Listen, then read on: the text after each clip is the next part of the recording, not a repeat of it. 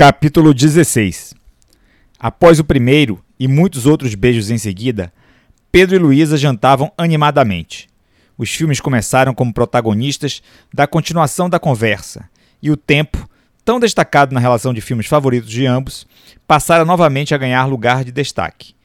Pedro evocara o efeito borboleta, o sétimo colocado na sua lista de dez filmes favoritos, para buscar uma costura entre tempo, religião e vida eterna.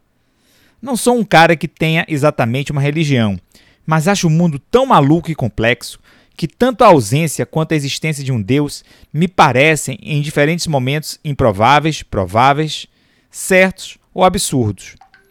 É, eu também me sinto assim, sei lá, meio agnóstica, sabe? Não, não me satisfaço e nem acho que me enquadro propriamente no conceito de agnóstico. Talvez eu me veja, pode parecer malu maluquice o que eu vou falar agora, mas vamos lá foi o que me ocorreu. Talvez eu seja uma espécie de Gilbertista. Gilbertista? Que porra é essa de Gilbertista, Pedro?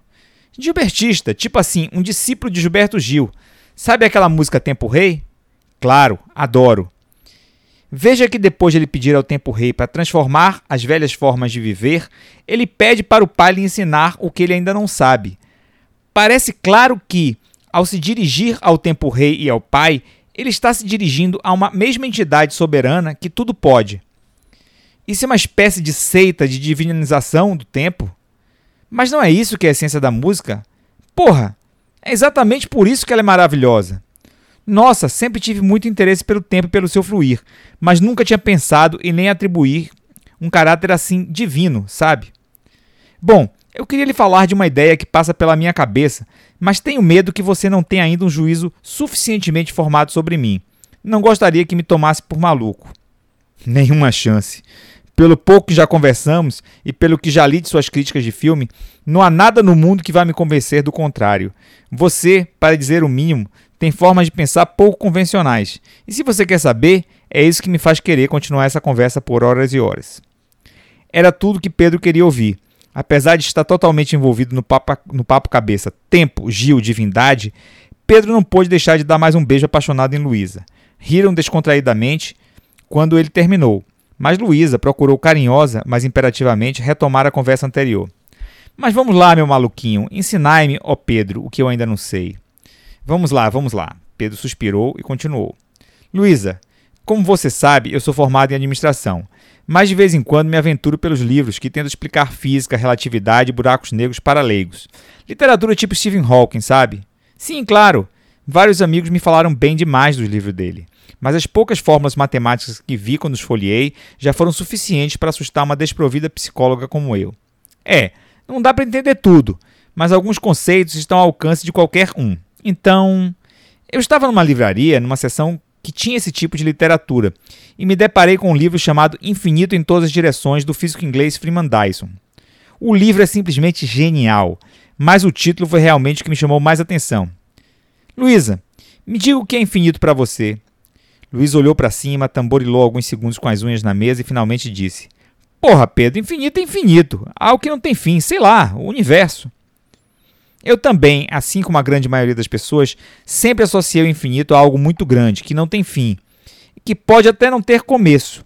No entanto, quando li o livro, o infinito se apresentou para mim em uma outra perspectiva. Há muitos anos, os gregos antigos utilizaram a palavra átomo para buscar explicar do que as coisas eram feitas. Os átomos seriam a estrutura indivisível da matéria. Quando finalmente o átomo pôde ser observado com mais detalhes, descobriu-se que era formado por outras partículas, prótons, nêutrons e elétrons, e não parou por aí. Pedro interrompeu sua narração com medo de estar aborrecendo Luísa.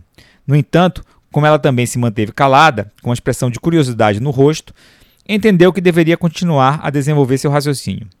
Os físicos no século XX descobriram, ainda, que prótons e nêutrons são formados por uns tais de quarks, e hoje em dia há aqueles que consideram que as partículas podem se dividir infinitamente e que, chegando a uma determinada partícula, não dá para garantir a priori que ela é indivisível.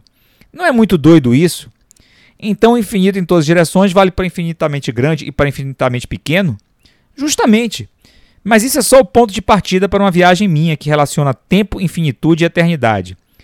Pedro deu uma pausa maior, procurando escolher as palavras que pudessem traduzir melhor o seu pensamento. Continue, continue, interviu ansiosamente Luísa. Pois é, sabe efeito borboleta? O que acontece no filme? Sei lá, um monte de coisa. Cada vez que o cara altera o passado, o presente também se modifica. E o cara tem que voltar atrás para alterar o passado novamente. É sobre isso que você está falando? Pois é, exatamente isso.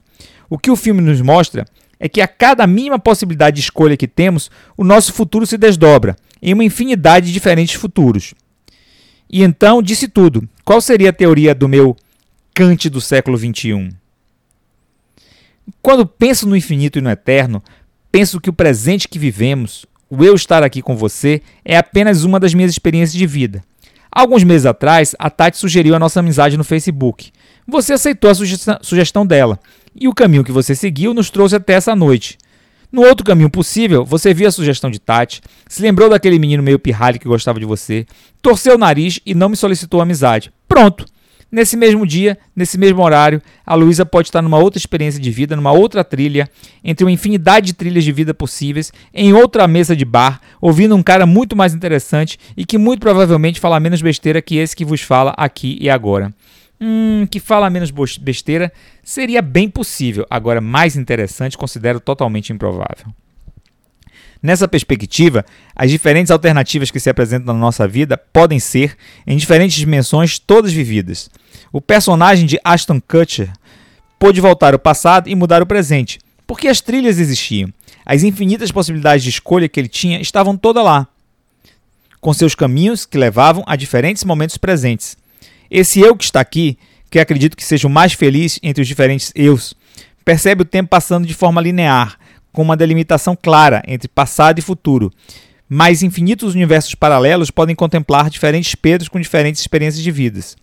Pode ser que tenhamos a oportunidade de nos sentirmos sujeitos, como nos sentimos agora, das diferentes outras experiências de vida possíveis. Pedro parou meio contemplativo e se deparou com o olhar meigo e doce de Luísa. Deu de ombros e finalizou. É tudo meio doido. Não sei se deu para entender. A iniciativa do beijo dessa vez foi de Luísa, um beijo longo e sôfrego, mas estranhamente ocorrido, em parte de olhos abertos, como se os dois quisessem confirmar que aquele encontro estava de fato acontecendo. O beijo foi interrompido pelo anúncio do músico que tocaria naquele dia. Ao ouvir os primeiros acordes de Cometa Mambembe, sua música favorita de todos os carnavais, destacada em seu perfil de Facebook, Pedro pensou que Luísa era insuperável na capacidade de surpreendê-lo. Quando no final da música o cantor Carlos Pita dedicou a música a Pedro e Luísa, não lhe restou a menor dúvida.